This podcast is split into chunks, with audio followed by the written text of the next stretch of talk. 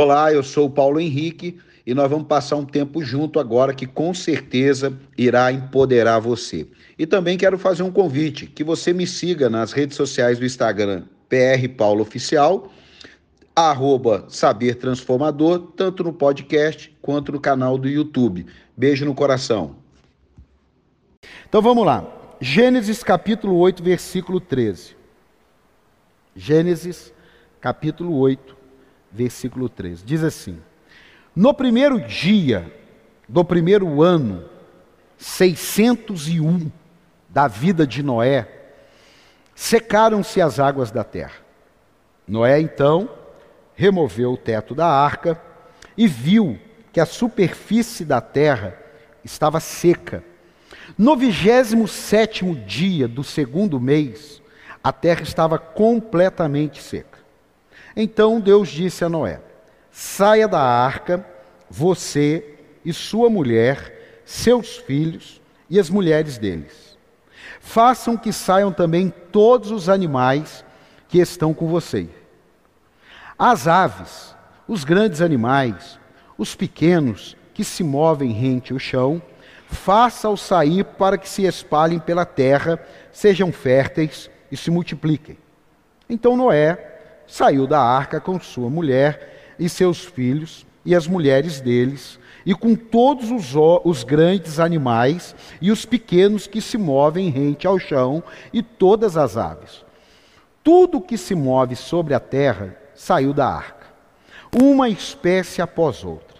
Depois, Noé construiu um altar dedicado ao Senhor e, tomando alguns animais e aves puros, ofereceu-os como holocausto queimando-o sobre o altar. O Senhor sentiu o aroma agradável e disse a si mesmo: Nunca mais amaldiçoarei a terra por causa do homem, pois o seu coração é inteiramente inclinado para o mal desde a infância. E nunca mais destruirei todos os seres vivos como fiz desta vez. Enquanto durar a terra, plantio e colheita, frio e calor, verão e inverno, dia e noite, jamais cessarão. Diga amém. A gente podia dizer que esse foi o primeiro lockdown da história, né, amado? 40 dias, todo mundo fechado numa arca, não parava de chover, Ninguém sabia como seria depois, ninguém tinha noção que mundo iria se encontrar. Esse dia eu estava passando pela, pela TV e estava passando um filme antigo, que é com aquele cara que fez, é o Kevin Costner, e ele, o mundo estava todo em água. Como é que chama? Water Road, é isso aí. O mundo era todo submerso só tinha água. E aí ele procurando terra, e aí ele mergulha e acha lá que a terra tinha sido toda é, inundada. Então ninguém sabia. Nós estamos falando aí o que? Quatro, cinco mil anos atrás, mais. Então, imagina só você dentro de um barco completamente sem estrutura, dia e noite chovendo, as águas subindo, seu barco estava no meio de um deserto e de repente ele começa a ser levantado pela chuva. Então eu imagino que não foi uma chuvinha qualquer.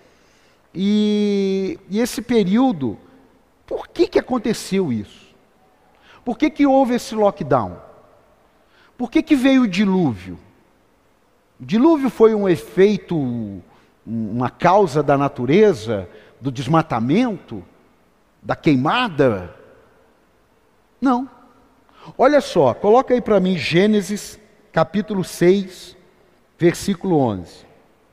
Gênesis capítulo 6, versículo 11. Ora, a terra estava corrompida aos olhos de Deus e cheia de violência. Ao ver como a terra se corrompera, pois toda a humanidade havia corrompido a sua conduta, Deus disse a Noé: Darei fim a todos os seres humanos, porque a terra encheu-se de violência por causa deles. Eu os destruirei com a terra. Então, o dilúvio, ele não foi uma causa da natureza, ele foi um efeito daquilo que o homem plantou. Ele foi um efeito da corrupção generalizada na humanidade. Eu dei um start assim, eu fui pesquisar no, no Dr. Google. Olha que coisa interessante. Em 1980, apenas 6% dos brasileiros eram crentes. 1980. A população de 1980 era perto de 120 milhões de pessoas. Em 2000, preste atenção nisso. Em 2010, 210 milhões e 30% evangélicos. Será que não era para o mundo estar tá melhor, pelo menos no país do Brasil, estar tá melhor? Será que se em 1980 éramos em 6% da população, 120, em torno aí 10% daria 12, em torno de 7, 8 milhões. E hoje, 30 de 210, vamos colocar aí em torno de 60 milhões. Será que a política já não deveria estar em outro patamar? Será que o, os empresários, a prosperidade no país, a violência, será que essas coisas assim, alguns números deveriam estar menor, né? A violência menor e outros números maior? Será que a quantidade está fazendo diferença? Será que dados do IBGE vão mudar alguma coisa? Não, não vão mudar. Esse lockdown que nós atravessamos aí, ele tem que ensinar alguma coisa. Eu não acredito que Deus enviou o vírus. Eu não acredito. Pode ser, eu estou dizendo que eu não acredito. Deus me revelar, eu volto aqui e falo: ó, quem criou foi Deus. Mas eu acredito que o Deus que nós servimos, ele consegue usar tudo, porque a Bíblia diz que no mundo jaz um maligno. Amém? Amém? Nós não estamos no céu. Amém? A Bíblia diz que no mundo jaz um maligno. Eu acredito que tudo o que acontece, ele pode usar e reverter em favor de um propósito eterno. Isso eu acredito. Eu não tenho dúvida disso. Agora, o Noé, ele viveu um lockdown fruto de violência, fruto de pecado, fruto de abandono de Deus, de depravação moral, de tudo isso. Mas ele ensina a gente. Ninguém, todo mundo fala assim, ah, é, é inédito isso. É verdade, mas para a Bíblia não é inédito alguns lockdown. A Bíblia não é inédita. Você vê que 400 anos entre o livro de profeta Malaquias e o livro do evangelista Mateus, Deus não falou nada. Lockdown. As pessoas oravam e Deus não falava nada. As pessoas clamavam, Deus não falava nada. Agora pensa. Então a Bíblia, ela está acostumada com esses lockdowns. Agora eu e você não estamos, mas você pode ter certeza se a gente ficar sensível ao que Deus está trabalhando em nós, o Noé ele pode ajudar bastante a gente nesse período que estamos vivendo de, vamos falar assim, já saindo de um lockdown.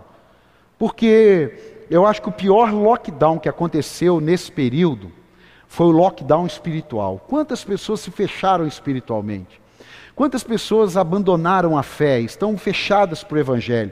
É, quantas pessoas é, é, tiveram atitudes que com certeza vão se arrepender, não, mas não tenho dúvidas disso. Porque nós não podemos deixar que uma situação que não foi uma perseguição, que não foi uma morte é, religiosa, né, é, é, tirasse a gente da presença tão fácil assim. Por que, que será que essas coisas aconteceram? Talvez esteja acontecendo alguma depravação, talvez esteja acontecendo algumas coisas no meio cristão, sabe? A igreja, é, é, eu digo isso, não estou aqui condenando ninguém, porque a gente também está nesse pacote, Deus também está trabalhando. Talvez a igreja, assim, ela foi se perdendo do propósito original dela. Ela foi se expandindo de outra maneira, que até funcionava. Eu tenho uma mensagem que eu estou trabalhando para a liderança: é, funciona ou flui? Sabe, você pode funcionar aqui na igreja, você pode funcionar na vida cristã, mas você está fluindo. Seu casamento pode até estar tá funcionando, seu negócio pode até estar tá funcionando, mas ele está fluindo. Porque a qualquer momento as coisas que funcionam, elas podem deixar de funcionar. Mas aquilo que está fluindo, não, porque Deus disse assim: ó, do, do, do, do, do meu rio, da minha fonte, fluirão rios de água viva. Não vai parar. Tem alguém aqui ou não? Tem alguém entendendo aí ou não? Então, o Noé, ele viveu um lockdown. E o Noé, ele me ensina um negócio lindo. E não serve só para agora no fim, mas serve também desde o início. O Noé, quando acaba o dilúvio, ele recebe uma palavra. Noé pode sair da arca. Amado, que palavras Deus falou com você para você sair? Que palavras Deus falou com você para você deixar? Que palavras Deus falou com você para você fazer? Será que nesse lockdown ele não falou nada para você? Noé ficou 40 dias dentro de uma arca, nós ficamos, pô, vamos colocar aí, não vou nem falar o, o, o todo, eu vou falar mais 60 dias. Todo mundo ficou dentro de casa. Todo mundo. Ah, não, pastor, mas tem, não, mas a maioria ficou. A maioria poderia buscar mais a Deus, a maioria poderia ouvir mais de Deus. Mas será que essa maioria cristã, ou aquela maioria que de repente não conhecia Deus, por quê? Porque na hora do lockdown, eu não tenho dúvida que um monte de gente queria entrar na arca. A Bíblia fez questão de deixar escrito que Deus passou o betum por fora, fechou a arca por fora. Nem que Noé quisesse abrir para alguém entrar, não conseguiria. Porque Deus fechou a arca por fora. Meu amado, preste atenção nisso. Será que num tempo desse que estão aí fazendo propaganda, claro que são 100 mil mortes, mas eu ouvi algumas coisas já aí que eu estou até preocupado, mas vamos lá. Será? Quantas dessas pessoas foram para o reino de, Deus? Quantas dessas pessoas vão encontrar com Cristo? Porque, meu amado, se eu e você não entendermos que o papel da igreja aqui, nessa terra, é para que nós não passemos uma eternidade em lockdown no inferno, Deus vai resolver de outra maneira com a gente. Se eu e você não entendermos que quando a gente hoje, no século 21, não precisamos entregar um panfleto, mas nós podemos compartilhar. Quantas pessoas na rede social não tem uma palavra de Deus na rede social dela? Não tem uma palavra de Deus, não tem um versículo, não tem nada. Será que esse lockdown que Noé viveu e que a gente viveu, será que nós não recebemos uma palavra de Deus? Eu escrevi aqui, ó. Eu já me pego pensando na parábola dos talentos. O que vamos multiplicar? Como vamos alinhar o nosso novo normal? No mínimo, a palavra de Deus deve ser prioridade. Agora, será que para muitos nesse lockdown cristãos, a palavra de Deus é prioridade? Para muitos, será que a fidelidade de Deus é prioridade? Eu disse e repito: Antes era fácil, quem não veio, quem veio, liga amanhã, fulano não está aqui, o que, que aconteceu? Hoje não. Mas será que ele não está recebendo nenhuma palavra de Deus para ele dar uma reconfigurada na vida dele? Será que não tem nada de Deus nesse lockdown que Deus falou com ele, que ele vai precisar fazer alguma coisa? Ó, preste atenção nisso, ó. Não passamos o que passamos para nos destruir. Porque muitas enfermidades já nos assolam, mas eu não tenho dúvidas que Deus está dando uma oportunidade de alinhamento. alinhamento das coisas. Eu queria, não, não queria no sentido é, de pensar, eu queria pensar quantas pessoas elevaram a sua intimidade com Deus nessa, nessa pandemia. Porque pessoas desesperadas, e aí presta atenção nisso, pessoas desesperadas, porque algo ruim acontece, e aí elas buscam a Deus, isso aí com pandemia, sem pandemia, isso aí acontece. Pessoas que não estão nem aí para Deus, mas chegou o desemprego, chegou uma crise no casamento, chegou um filho nas drogas, chegou um problema de desemprego, aquele desespero de buscar a Deus, isso aí vai ter a vida inteira. Eu não estou nem falando disso. Parece que Deus não sabe disso, né? Ele sabe. Mas eu vou te dar uma dica aqui, você que está na internet, você que está aqui. Você não tenha dúvida. Deus é misericórdia, Deus é, é misericordioso, Deus é amoroso, Deus é amor, uma maravilha. Mas a Bíblia diz que de Deus não se zomba. Então ele sabe quem é que erra, quem é que falhou, quem é que não suportou alguma coisa de quem é que está levando as coisas de qualquer jeito. Ele sabe. Isso aí você não tenha dúvida. Ele sabe quem nessa hora que aconteceu alguma coisa desesperou e, e, e ficou mais cristão, ficou mais cheio de Deus. Ele sabe. E ele sabe quem é aquele que ele é de acordo com o tempo. O, o sol está brilhando e ele não está nem aí para as coisas de Deus.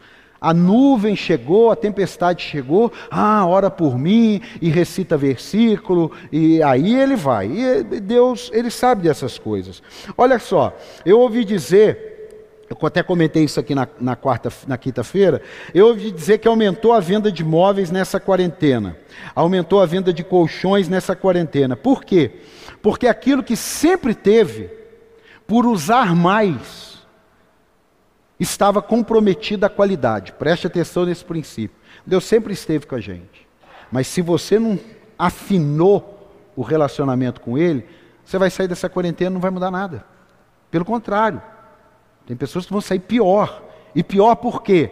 Porque ele teve a oportunidade de ter mais tempo com Deus, mas ele não teve mais tempo com Deus, ele não notou que aquilo dali não estava legal, que a vida espiritual dele não estava legal, ele não notou nada disso e ele continuou com o mesmo estilo de vida. Aí, uma semana, duas semanas, três semanas, quatro semanas, cinco semanas, seis semanas, sete semanas, nem ligou mais. Não assiste um online, ainda tentava ler a Bíblia, já não lê mais a Bíblia há uma semana, a primeira semana de lockdown, ele falava para todo mundo: no primeiro culto eu vou chegar uma hora antes na igreja. No primeiro culto eu vou ser o primeiro a entregar meu dízimo. Aí passou uma semana, não abriu igreja, duas semanas, um mês, dois meses, três meses, voltou. Quatro meses depois, ele não apareceu. Ele não apareceu. Aquele mesmo estava desesperado. Ah, eu não vejo a hora de, da igreja voltar. Ah, eu não vejo a hora. Ah, amado, a gente vai precisar, nesse momento, estar sensível, porque Noé só saiu de quarentena quando ele recebeu uma palavra de Deus: Noé, sai, sai da arca. Tem gente que está numa quarentena espiritual que se não ficar, ou, oh, peraí, o que está acontecendo? Ele vai ficar ali dentro da arca. A igreja já voltou, as cadeiras já voltaram, o álcool gel já acabou, ninguém está usando mais máscara e ele está em lockdown ainda, ele está esperando alguma coisa. Por quê? Porque ele ficou tão insensível às coisas de Deus que Deus está falando para ele: sai, sai, vai, vem. Ele já, ó, a primeira coisa que Deus fez foi dar uma palavra para Noé. Você pode ter certeza. Eu recebi inúmeras palavras de Deus, mas não é porque eu sou pastor, não é porque eu tenho um material diferente, é porque eu entendi que poderia haver um lockdown no mundo físico, mas no mundo espiritual Nada ficou em lockdown, não. Os demônios continuaram trabalhando, mas os anjos do Senhor continuaram trabalhando em nosso favor. Você pode dar um aplauso aí? Os anjos do Senhor. A segunda lição: Não saia desse lockdown sem um propósito definido. Noé, você vai sair, os animais vão sair, mas deixem eles para que eles possam multiplicar. Existia um propósito para sair. Se você não descobriu o propósito até agora, em nome de Jesus, você que está na internet, você que está aqui, nós vamos daqui a pouco orar para Deus despertar em você o propósito de vida, porque você não vai suportar, eu vou repetir, você não vai suportar uma vida em Deus, você não vai suportar uma vida cristã sem estar vivendo o propósito de Deus. Por quê? Vou explicar. Se eu tentar viver uma vida religiosa, andando nos meus caminhos, cumprindo os meus dias, eu não vou suportar andar com Deus. Vai ficar cansativo, vai ficar chato, vai ficar pesado, vai ficar monótono. Por quê? Porque Deus tem o um caminho aqui para mim. E eu estou indo nesse caminho. E eu estou toda hora orando, gritando: Deus, Deus, vem para cá, Deus, vem para cá. Ele não vai vir. Somos nós que temos que ir para o caminho dele. Tem alguém aqui ou não? Se você não andar no propósito de Deus, você não suporta andar com ele. Guarde isso. Se eu não cumprir o propósito, se eu tivesse, desde 2006, vendendo feijão, vendendo leite longa-vida, vendendo farinha de trigo, eu não sei se eu estaria na igreja. Eu não sei se eu estaria casado. Eu não sei se eu estaria vivo. Eu não sei de nada. Sabe por quê? Porque se eu estivesse vivendo aquilo, eu não estaria vivendo os propósitos de Deus. Mas porque eu estou vivendo os propósitos de Deus, pode vir sol e pode vir chuva, eu continuo na arca, porque Deus me deu uma palavra. O que vai te sustentar na presença dEle é uma palavra dEle para a tua vida. E a palavra dele para a tua vida é para você fazer alguma coisa. Ai, pastor, mas eu gosto tanto do que eu faço. Amado, se você gosta do que você faz e não é o que Deus quer que você faça, está na hora de rever, está na hora de pensar. Se as escolhas que você faz não são as escolhas que Deus quer para a tua vida, vai ficar muito difícil a vida com Deus. Vai sair desse lockdown aí, vai adiantar nada. Precisamos, ao sair com um propósito, nos mantermos firmes com Deus, nos mantermos aprendendo, não desistir com as adversidades, porque, meu amado, eu só espero que eu esteja errado no que eu vou te falar, mas se os maus gostarem desse negócio de vírus, nós estamos lascados, viu? Guarda isso, hein? Se os maus gostarem desse negócio de vírus, descobriu um negócio para arrebentar com a gente. Então, meu amigo, é bom a gente ficar firmado em Deus, é bom a gente ampliar um pouquinho mais a visão das informações, é bom nós olharmos o mundo de uma maneira mais globalizada e menos aqui, ó, obtusa, porque senão nós vamos sofrer mais do que o necessário.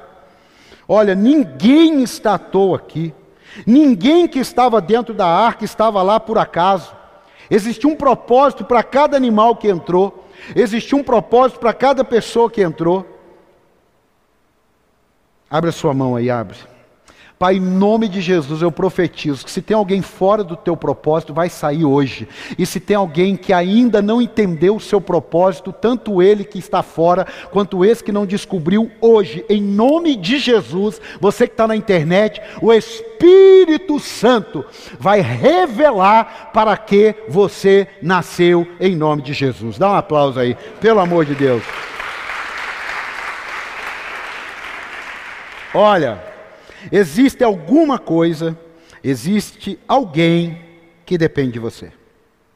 Diga assim: alguém depende de mim. Diga alguma invenção depende de mim.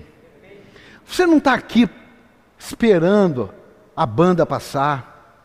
Você não está aqui só para preencher essas cadeiras. Eu não sei se você já ouviu, mas no domingo, na quinta-feira, você é empoderado para guerrear durante a semana. Quando você chega aqui, você não chegou aqui para terminar. Você chegou aqui para começar novamente. Tem alguém aqui ou não? Quando você entrega a sua vida a Cristo, não é porque ela acabou, é porque agora que ela começou. Você está entendendo ou não? Quando você entrega a sua vida a Cristo, se Deus quisesse te levar na hora, Ele te matava. Se você não morreu, é porque agora Ele vai começar criar, não, Ele vai começar a revelar a você o seu propósito. Por isso que tem muita gente que ele está na igreja de corpo presente. Por quê? Porque fora da igreja ele não está cumprindo a vontade de Deus. E quando ele chega dentro da igreja, ele fica perdido. Ele não entende o que está acontecendo. Olha só, o propósito de Deus começou com Adão, passou por Cristo e hoje é com a gente. Cabe a nós, quando você compartilha, estava falando do panfleto, quando você compartilha, você está pregando o Evangelho. Há uma, ah, pastor, mas ide por todo mundo pregar o Evangelho, não é só para os apóstolos, não foi só para aquela turma, meu amado, se fosse só para aquela turma, quem tem aqui dois mil anos? Então, meu amado, só chegou até nós porque o bastão foi passado e hoje o bastão está na nossa mão e nós precisamos dar continuidade nisso. Você podia dar um aplauso a Jesus? Você faz parte disso. Ó, oh, olha aqui. Quando vivemos no pecado, longe de Deus, cheio de coisas malignas nos dirigindo, nós perdemos a nossa identidade, perdemos, mas ela continua existindo. Você pode perder a sua carteira de identidade. Você perdeu a carteira de identidade. Mas você continua tendo a sua identidade, sim ou não? Sim ou não? Você perde a sua carteira de identidade. Você continua tendo a sua identidade, sim ou não? A mesma coisa acontece com as pessoas que estão fora do propósito. Eles perderam a identidade naquele momento ali. Eles estão sem a identidade naquele momento, mas ela continua ainda existindo. Tem coisas na minha e na sua vida que, ó, Isaías 59, 1 e 2, coloca aí. Isaías 59, 1 e 2. Vejam, o braço do Senhor não está tão encolhido que não possa salvar, e o seu ouvido tão surdo que não possa ouvir, mas as suas maldades separam vocês do seu Deus. Os seus pecados esconderam de vocês o rosto dele. Por isso, ele não nos ouvirá. Pastor, mas isso aí é no Velho Testamento. Mas hoje nós estamos na graça. Então, vamos lá, porque hoje a gente tem que pregar dos dois lados, senão fica difícil. A graça, ela não tira a responsabilidade da nossa vida. Esse é o grande desafio. A juventude quer uma graça sem responsabilidade. Por quê? Porque é coisa de jovem. Jovem não gosta de responsabilidade. Não gosta. Não, pastor, eu gosto. Glória a Deus você, mas a maioria ali de 14, de 17, 18, ele ainda não está. A pastora viu um estudo que para um ser humano formar o cérebro maduro, 25 anos de idade, é isso mesmo? 25 anos. Então, a, a, a, a irresponsabilidade, ela, ela é, faz parte Faz parte do ser humano. Por isso que se você prestou atenção no texto, desde criança é inclinado ao mal. Foi Deus que falou isso para Noé. Porque desde a infância eles são inclinados para o mal. É por causa, olha aqui, é por causa do Espírito Santo que essa inclinação, ela sai da nossa vida. Porque sem o Espírito Santo, não, pastor, mas eu sou honesto, amado. Ser honesto, não roubar, não matar, não tem nada a ver com Deus. Essa sociedade já te impõe essa, essa realidade. Isso tem a ver com uma série de princípios. Estar em Deus tem a ver com a presença do Espírito Santo na sua vida. Quem está entendendo? É isso daí. Não adianta você fazer, ah, mas eu sou honesto, sou fiel para minha esposa, sou bom pai, sou bom filho. Ok, ok, esse é ótimo, glória a Deus. Mas estar em Deus não tem a ver só com isso. Tem a ver com o Espírito Santo habitar em nós. Senão a gente vai acreditar naquela, ah, mas fulano é tão bom, será que ele não foi para o céu? Amado, tem nego ruim que na hora vai entregar a vida a Cristo, vai se arrepender e vai para o céu. E tem gente boa que se não entregar a vida aqui vai para o inferno. Mas não é porque eu quero, não é porque eu sou ofensivo, é porque é Bíblia. Eu posso ouvir um amém?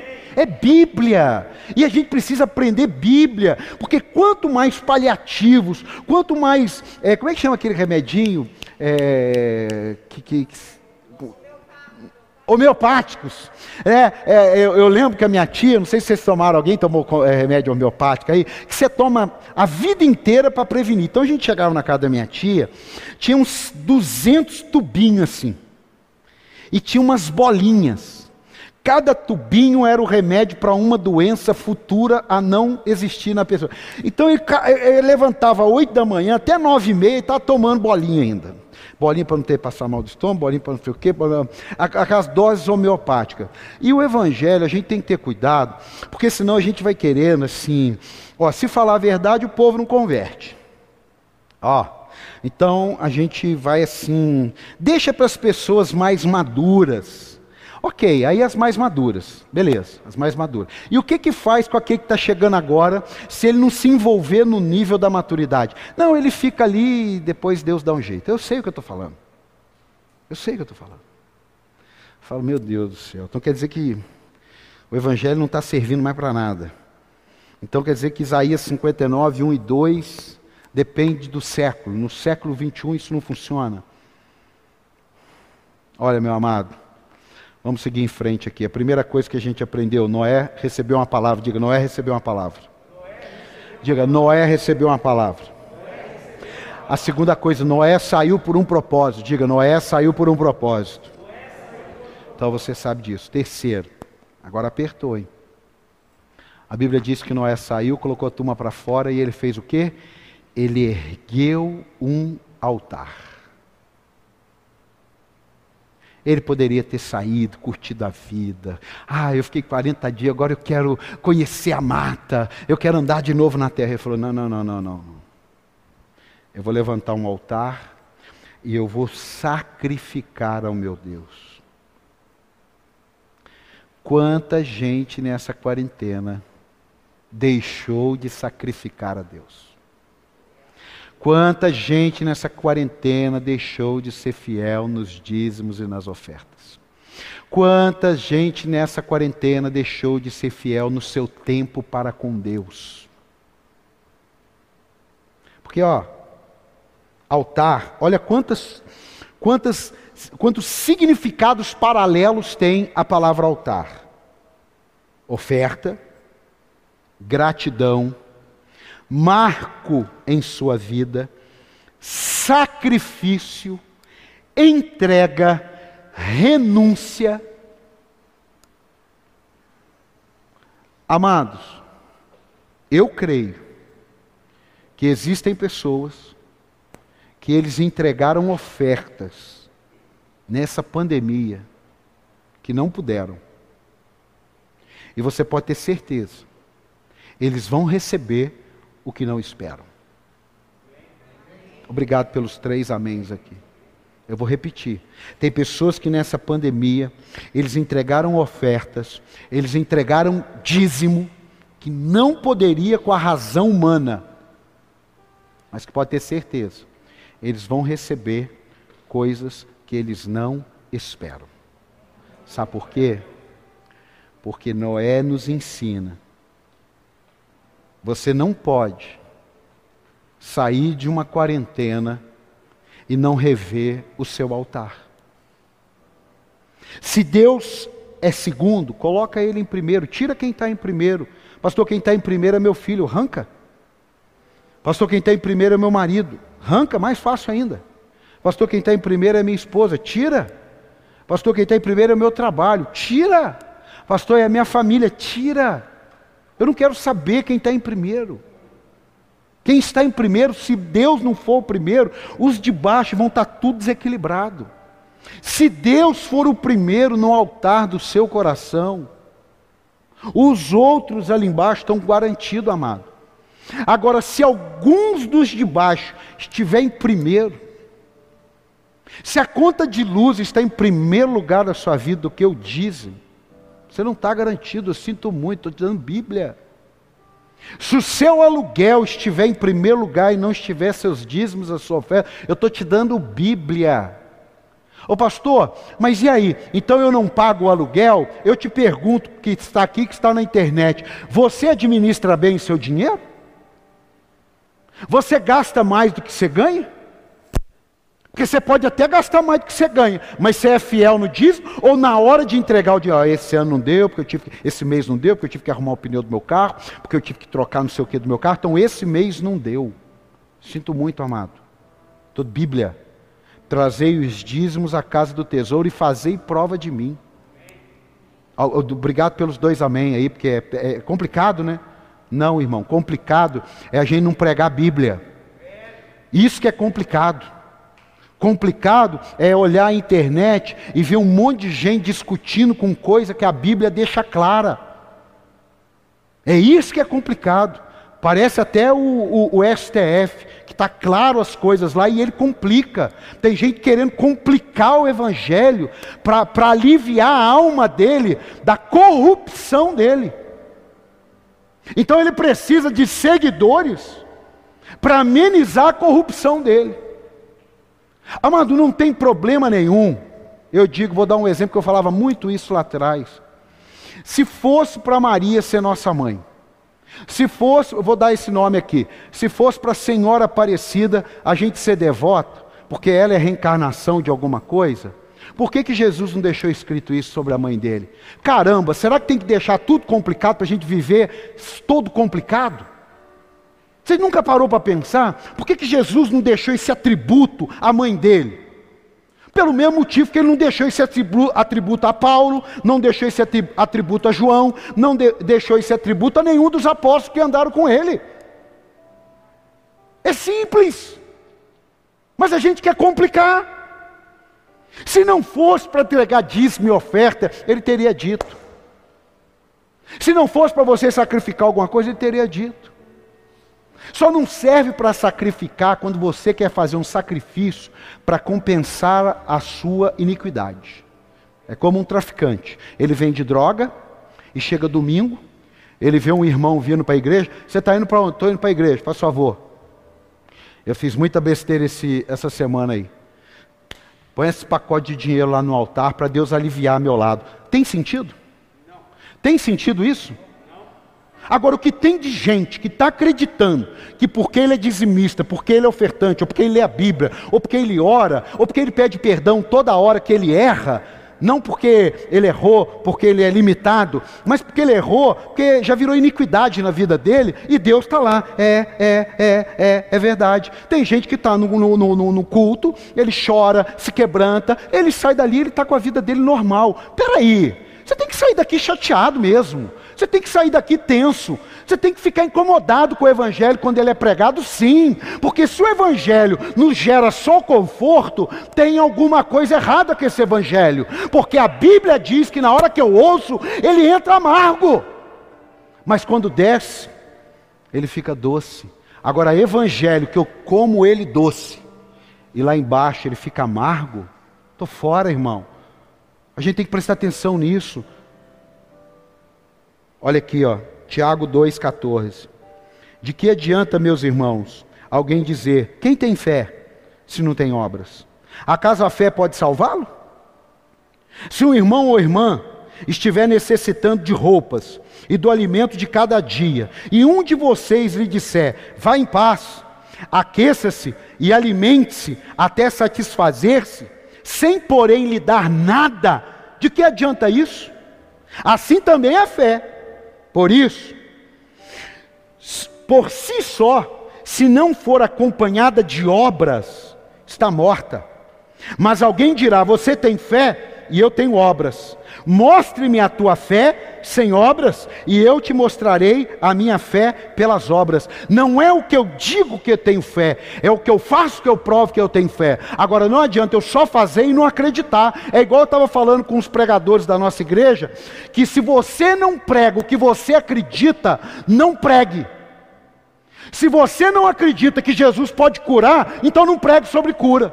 Se você não acredita que Jesus pode prosperar uma pessoa, então não pregue sua prosperidade, porque é uma tremenda de uma hipocrisia eu pregar alguma coisa que eu não acredito que possa acontecer. E eu acredito que tudo é possível aquele que crê. Tudo não interessa o que é, tudo é possível. Dá um aplauso a ele, pelo amor de Deus. Eu acredito. Eu acredito que quando sacrificamos algo a Deus, porque o Espírito de Deus nos moveu, eu acredito que tem uma colheita, mas eu também acredito que se eu dou alguma coisa só para imitar alguém, eu recebo é a morte, e está na Bíblia. Ananias e Safira viram, eu esqueci o nome do cara, Ananias e Safira, Barnabé, entregar uma oferta na igreja. E aí os ricaços olharam e falaram assim: Mo, quanto que ele entregou lá? Que está todo mundo falando que ele deu uma. Ele entregou 10 mil, vendeu um lotinho do, do, do, do fim do mundo lá e entregou 10 mil. Amor, sabe aquele terreno que nós temos, que vale 10 milhões? Vamos vender ele e vamos dar uma oferta aqui de 100 mil. É, né, amor? A gente vai fazer bonito, né? Então tá bom. Foi lá e vendeu o terreno de 10 milhões. Chegou no culto. Na hora da oferta, ele veio com o chequinho de 100 mil. Aí todo mundo, o que, que é isso? 100 mil. 100 mil. O Barnabé olhou, 100 mil? Caraca, 100 mil. E colocou no altar. Então, uau, parabéns, hein? Pô, você tem fé, hein? Ó, que bênção, hein? Ó, parabéns, parabéns. Sentou no lugar dele. Pedro chegou na oferta e falou assim: Ananias, por que Satanás encheu o seu coração? Meu Deus. Meu Deus. Ananias, por que Satanás encheu o seu coração? Você vendeu o terreno por 10 milhões. Você poderia ter feito pelo menos o dízimo. Mananias, os mesmos meninos que levaram sua esposa e a enterraram lá fora, são os que vão te levar. Ainda bem que Deus só fez isso duas vezes, falou, é melhor parar, senão não vai ter ninguém na igreja. Melhor, melhor que senão não vai dar certo, não. Ei, altar. Altar é lugar de entrega. O que é que você vai entregar? O que é que você vai entregar? Isso não tem a ver com dinheiro só, não. Tem a ver com dinheiro também. Isso tem a ver com o seu tempo. Isso tem a ver com o seu final de semana. Tem pessoas que não podemos contar com ele no final de semana nunca. Peraí, eu não estou dizendo uma vez, estou dizendo nunca. Ah, pastor, sábado domingo não conte comigo, porque sábado domingo é meu dia de lazer. E aqui para terminar, ó. Quando passa o dilúvio, eu aprendo que Deus nos dá uma oportunidade de uma nova aliança. Eu nunca mais vou destruir a terra desse jeito. Vai ter dia, vai ter noite, vai ter plantação, vai ter colheita. Olha, quem sabe eu e você poderíamos fazer uma nova aliança. Nosso dia, nossos sonhos, nossos projetos. Eu alinhei sonhos da minha vida nessa quarentena. Joguei um monte fora. Eu olhei e falei, o senhor está nesse negócio? Estou não, Paulo. Joga fora. Não, mas isso aqui ia ser tão legal. É, mas eu não estou. Ah, então nada vai ser legal se o senhor então joga fora. Tinha tantos sonhos. Tantos. Aqueles que são de Deus, eles permaneceram. Aqueles que não são, eu estou jogando fora. Ainda tem outros ainda que eu não tive coragem, porque ele começou a jogar uns fora. Eu falei, se eu falar outros, ele vai jogar fora também. Mas ele já sabe. É igual você. Talvez tenha coisa que você está construindo, ele olha e fala assim: puxa vida, está perdendo tempo. Essa obra aí é morta. Essa, essa aí é morta. Ô oh, meu amado, a gente. A gente tem uma oportunidade linda aí. Sair desse dilúvio, né? Sair desse lockdown, dessa pandemia. Mais ou menos, mais ou menos, vai 1 Coríntios 9, 24. Vamos colocar mais ou menos assim, ó. 1 Coríntios 9, 24, para a gente orar. Coloca aí. 1 Coríntios 9, 24. Pessoal, quando sobe, eu já sei que é para a gente sair fora. Só um minutinho aí que está acabando.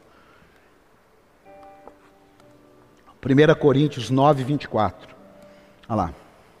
Vocês não sabem que de todos os que correm no estádio, apenas um ganha o prêmio? Está falando de Olimpíada aqui, viu, irmão? de Olimpíada, de corrida. corram de tal modo que alcancem o prêmio. Todos os que competem nos jogos se submetem a um treinamento rigoroso para obter uma coroa que logo perece. Por isso que na Olimpíada tem aquela coroa de louro. O apóstolo Paulo está colocando isso aqui, que aquilo ali que está todo mundo correndo, aquilo dali murcha, aquilo dali estraga, joga fora. Aquilo dali não serve para nada. Mas ele está comparando para obter uma coroa que logo perece. Mas nós, o que fazemos para ganhar uma coroa que dura para sempre? Não, a gente não faz nada. A gente mal vem na igreja. O pastor fica enchendo o saco da gente para a gente estar tá no online, para a gente estar tá nos cultos, para a gente estar tá no para estar em reunião, para estar no Zoom. No... Ah, vixe, cara, esse negócio me enche a paciência, estou com nada não. Isso. O que, que nós fazemos para ganhar uma coroa que dure para sempre? Sendo assim, não corro como quem corre sem alvo, e não luto como quem esmurra o ar, mas esmurro o meu corpo. Você não vai vencer essa corrida esmurrando o ar, murmurando, reclamando, fazendo coisas sem sentido. Tem hora que você vai ter que fazer sua carne gritar. Tem hora que você vai ter que vir num sábado e ficar quatro, cinco horas aqui, contrário à sua carne. Tem hora que você vai chegar em casa cansado, cansada, você vai tomar banho e vai vir para o culto sim. Não é porque a sua carne quer, é porque você manda na sua carne, porque de quem tal é vencido, torna-se escravo. Se a carne te dominar, você está lascado, porque as obras da carne são mortas mas se o Espírito Santo te dirigir, ah, você pode ter certeza, há uma plenitude esperando você para a glória de Deus. Você pode aplaudir a Ele. Aqui, ó. Não corro como quem corre sem alvo, e não luto como quem esmurro ar, mas esmurro meu corpo e faço dele o meu escravo, para que depois de ter pregado a outros, eu mesmo não venha a ser reprovado. Sabe o que é isso? Muitas vezes nós somos bons para falar. Ah, a gente é bom para falar, irmão. Mas na hora de viver, na hora de às vezes a gente é bom para aconselhar as pessoas quando não estamos naquele problema, mas quando vivemos aquele problema, pensamos completamente diferente. Somos tão bonzinhos para perdoar quando outros é que estão ofendidos, mas somos uma desgraça para perdoar quando o assunto é com a gente. Somos tão bons para julgar aquele que pode ofertar, mas quando o assunto somos nós ofertarmos, sempre temos uma desculpa boa. Somos tão bons para observar quem não veio na igreja, mas quando o assunto sou eu que não veio, eu sempre tenho uma resposta. É isso que Paulo está dizendo. Olha, eu posso falar muito e ser reprovado. A pergunta é: em que direção estamos correndo? Quais são os valores que estamos buscando? O que domina você é o que transforma você. Diga: o que me domina é o que me transforma. Às vezes estamos negociando coisas com Deus. Deus não precisa negociar. Ah, é igual a gente faz com criança. Se você comer, papai dá uma balinha depois. Se você tomar o remedinho, papai vai levar você para brincar no parquinho. Deus não tem essa. Deus não tem essa. Reveja a sua visão em relação a Deus. Agora, olha, é um texto um pouco longo, mas eu termino aqui, que está em Gênesis 8, versículo 6. E aí a gente vai orar. Gênesis 8, você pode preparar a sua oferta enquanto isso. Falamos de altar, não preciso nem falar hoje sobre dízimo e oferta, mas preste atenção aqui. Você que está aí na internet, você faz pelo QR Code, você faz por transferência, você coloca em dia. Gênesis 8, 6, 13. Olha só que coisa interessante. Passado 40 dias, está aí? Passado 40 dias, aí ó. Negócio de lockdown de 40 dias, é mais velho que andar para trás. Noé abriu a janela que fizera na arca, esperando que a terra já tivesse aparecido. Noé soltou um corvo, mas este ficou dando voltas. É tipo a volta parcial, né? Zona amarela, laranja, ó. Noé soltou um corvo, mas este ficou dando voltas. Depois soltou uma pomba, para ver se as águas tinham diminuído na superfície da terra. Mas a pomba não encontrou lugar onde pousar os pés, porque as águas ainda cobriam toda a superfície da terra. E por isso voltou para a arca. É, por isso que é, o knockdown vai, volta, libera, trava de novo. Está na Bíblia, irmão. Estou lendo Bíblia. Nem forçando o texto eu preciso. Mas a pomba não encontrou. Noé, ele estendeu a mão para fora, apanhou a pomba e a trouxe de volta para dentro da arca. Noé esperou mais sete dias. Por isso os ciclos, né? Daqui sete dias a gente vai ver como é que está. Está aqui, irmão. Vocês estão lendo. Noé esperou mais sete dias e soltou novamente a pomba. Quando voltou ao entardecer, a pomba trouxe no seu bico uma folha nova de oliveira. A curva começou a baixar, né? É isso ou não é? Tá, é isso ou não é que está na Bíblia? A curva agora, o Jornal Nacional está quebrando a cara, porque a curva agora está baixando. Já veio um, um raminho de folha. Vamos lá. Vamos continuar os dados da quarentena aqui. Noé então ficou sabendo que as águas tinham diminuído sobre a terra. Esperou ainda outros sete dias. E de novo soltou a pomba.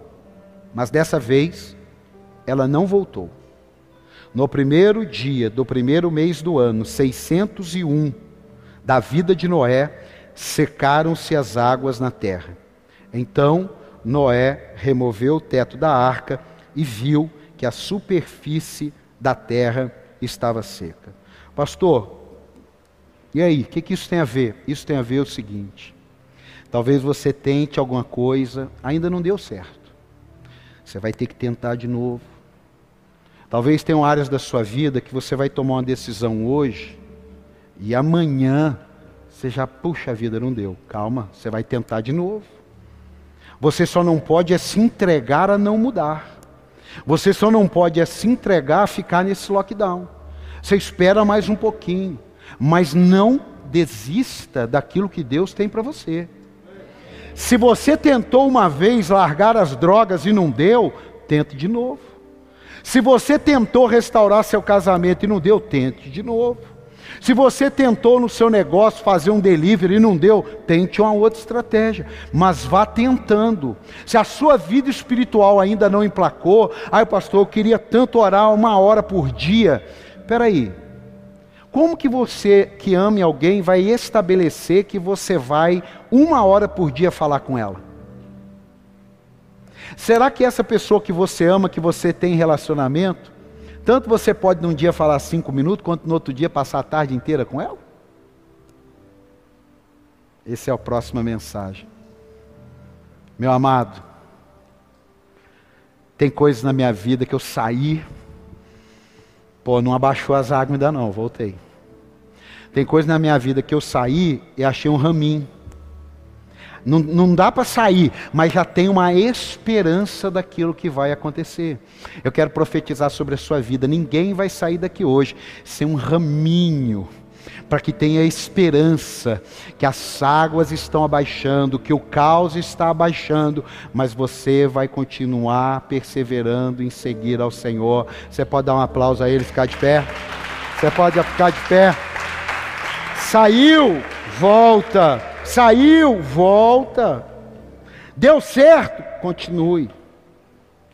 Malaquias 3,18 diz: Então vocês verão novamente, olha, livro de Malaquias até o livro de Mateus, são 400 anos de silêncio de Deus. 400 anos. Imagine só, irmã, amados, a gente aqui, a gente morre, e nem eu continuo orando, 400 anos e não tem resposta de Deus.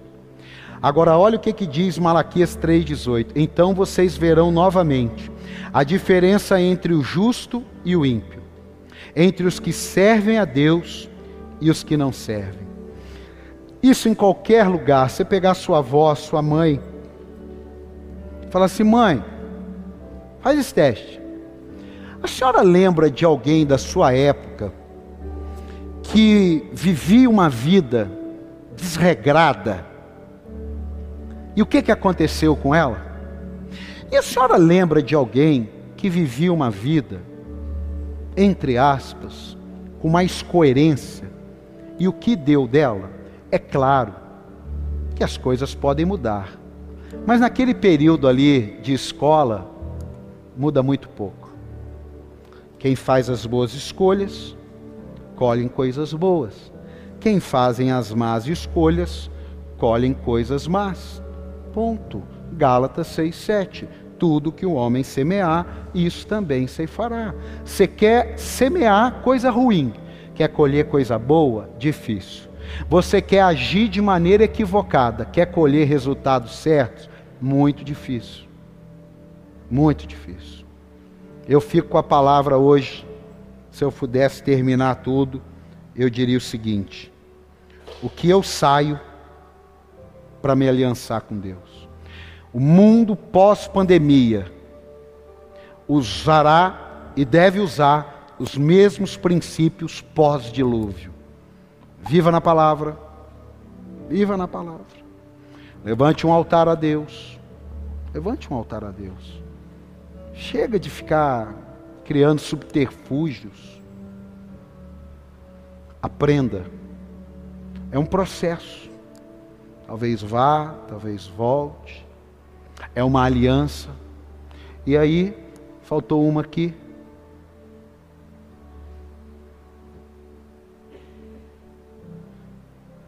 Muita coisa. O altar. E o propósito. Em nome de Jesus, não saia desse culto do mesmo modo que você entrou. É preferível você sair bravo, porque se você saiu bravo, alguma coisa mexeu com você. Se você saiu pleno, é porque você já está cumprindo o que Deus falou. Amém? Guarde isso. Todas as vezes que você entrar na casa de Deus, todas as vezes que você lê a Bíblia, Todas as vezes que você assistiu uma mensagem, ouviu uma mensagem, duas coisas podem acontecer, duas. A primeira é Deus falar com você, diga, é Deus falar comigo. Deus falar comigo. Hoje, Deus falou com você, diga amém. Só que para alguns, na internet aqui, é a segunda coisa talvez, é que Deus tratou. Preste atenção. Dependendo da situação lá em casa, eu preciso falar com os meus filhos. No almoço, eu falo com eles. Na janta, na TV, eu falo com eles. Dou uma instrução. Mas dependendo, no almoço, eu trato com eles ou trato com um deles. Mas o outro está ouvindo. O outro já ficar, peraí. Eu estou vendo esse negócio aqui. A mesma coisa é com Deus. Então, todas as vezes que a voz dele ecoa, ele fala com todo mundo. E ele trata com alguns. Por quê? Porque ele tanto fala, para falar ele fala com qualquer um na realidade, mas tratar ele trata com aqueles que ele ama. Então talvez hoje você não foi tratado por Deus, mas não é porque ele não te ama, é porque ele já tratou uma área com você. E talvez hoje, com alguns ou pela internet, Deus tratou. Deus tratou, esse assunto é com você. O importante é, eu posso recomeçar uma aliança ou eu posso continuar em lockdown. Abre a sua mão, abre. Orabaxere cantarabás.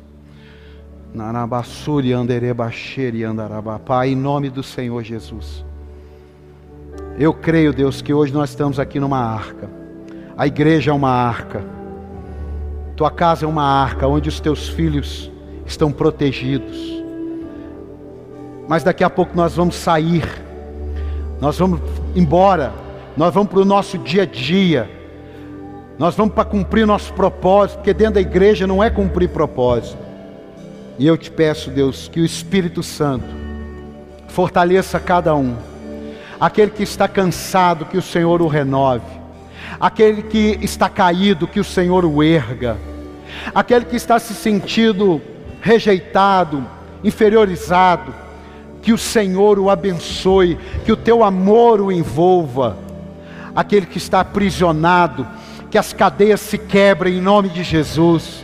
aquele que está caído no pecado, está na lama, está mal, está desanimado, está amargurado, está angustiado, que aquele ramo de esperança seja entregue até ele e que ele possa se levantar e acreditar que o Senhor é o Deus de coisas novas. Eis que faço nova todas as coisas. Ninguém está tão sujo que não possa ser limpo. Ninguém está tão longe que não possa ser alcançado. Ninguém está tão mal que o meu amor não possa ser derramado sobre ele. Em nome de Jesus eu declaro: veio um tempo de avivamento de coisas novas, de crescimento, de romper em nossas vidas. E se você crê, dá o melhor aplauso para Ele. Vamos adorar a Deus aí.